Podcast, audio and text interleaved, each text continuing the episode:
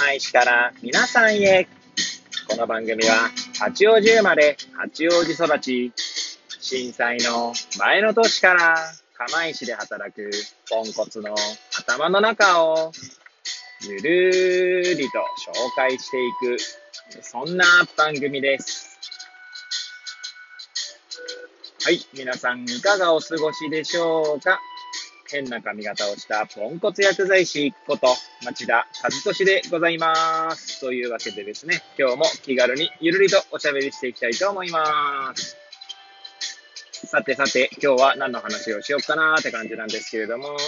収録日時はですね、令和3年10月19日の火曜日、時刻は8時35分を回ったところでございます。いつものようにですね、この時間帯は出勤中の車の中で AirPods をつけて運転しながらお届けしております。はい。で、何の話をしようか問題ですけれども、そうですね。いや最近ですね、ちょっと、急にですね、まあ、寒くなってきまして、まあ、全国的にっちゃ全国的なんでしょうけど、えー、釜石の方もね、まあ、一応東北ですので、まあ、かなり寒いなぁと、まあ、思っているんですけど、まあ、それも無関係ではないのかもしれませんが、最近ですね、まあ、夜の、夜の時間っていうとあれですけど、子供を寝かしつけてからのね、時間帯がですね、ちょっとこう、おろそかになっちゃいまして、はい。まあ、ちょっとそこら辺についてですね、あのまあ、語ってみようかななんて思います。はい。えー、もしよければ最後までお聞きいただければ幸いでございます。はい。で、そうですね。今まではですね、まあ、夜、えー、娘、息子を寝かしつけた後にですね、えー、私はですね、自分の部屋に行って、まあ、読書したりとかですね、まあ、筋トレしたりしてたわけですね。はい。で筋トレはですね、以前もお話ししたかもしれませんが、まあ、腕立て伏せをですね、30回3セットぐらいですかね。はい。あとは片足スクワットを、まあ、10回かける3セットみたいです。こんな感じですかね。はい。まあ、それぐらいしかしてないんですね。まあ、あとはですね、まあ、実は薬局の待合室じゃなくてごめんなさい、えー、休憩室ですね。はい。に、え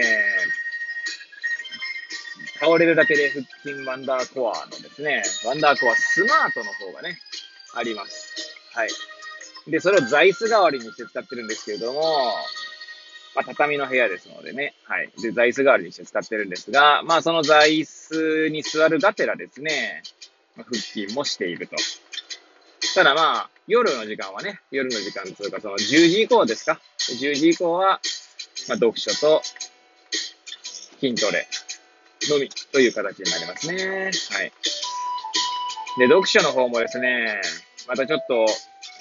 本が溜まりまくってまして、いやーもうね、最近本、面白そうな本ばかりでですね、はい。まあ、一応来月のお小遣いでも買う本ももう一応大体ピックアップしてあるんですけれども、はい。毎月4500円ぐらいですか？まあ、正確に言うと4600いくら何十円かだったと思うんですけれども、その中でですね、まあ本を買って、まあ買っているという感じですね。はい。で、まあ、最近ですとですね、えー、まあ、釜石市だけじゃないんですが、今、新型コロナ、えー、ウイルスのワクチンの、ま、集団接種とかね、まあ、もう終わったところもあるかと思うんですけれども、まあ、各自治体で行っているかと思います。で、その集団接種においてですね、えー、ワクチンの、まあ、重点作業といってですね、はい。まあ、えー、今、釜石市では、えー、ファイザー社のですね、コミュニティというワクチンが使われておりますが、モデルナはね、入ってきてないんですが、そのコミュニティの場合ですと、生理食塩水を使って、まあ、希釈し、えー、1本のね、バイアルから6本分の注射をね、まあ、作るんですね。でその作業を、まあ、薬剤師がや手伝っているって感じですね。はい。で、まあ、それの業務でですね、まあ、釜石市の場合は、えー、日当というか、はい、お金が出るんですね。はい。まあ、一応3万円出てですね、そこから源泉徴収分引かれて2万6千円ぐらいですかはい。で、これはですね、各自治体によっても差がありまして、私の知るところではですね、え他の地域では、そういったお金が出ないってところもあって、完全ボランティアのところもあるようですし、もっとお金が出るところもあるのかもしれませんね。はい。で、まあ私はですね、9月、10月と、まあ、重点業務を行いましたので、お金が入ってきたわけですね。はい。9月分のが、えちょうど先週かな？先週ぐらいに入ってきたんですね。はい。まあ、なのでですね、ちょっとそれをいいことにですね、またちょっと本を買ってしまいました。はい。で、まあ、それでですね、えー、まあ、しばらくは、まあ、先月も同じこと言ってましたけど、先月はね、誕生月ということでですね、調子に乗って本を買いまくったって話をしたかと思いきや、今回はですね、そのワクチン重点業務でのお金を、お金が入ったことをいいことにですね、まあ本、本を買いまくってしまったと。で、まあ来月はですね、来月こそはお小遣いの範囲内で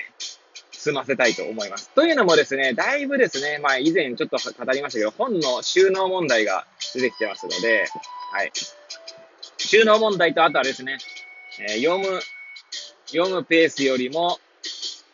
なんだ、買うペースの方が上回ってる状態ですかね。はい。そういう状態ですので、そこも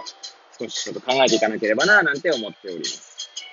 で、まあそんな状況なのにですね、ここ1週間弱はですね、なかなか読書できていなくてですね、はい。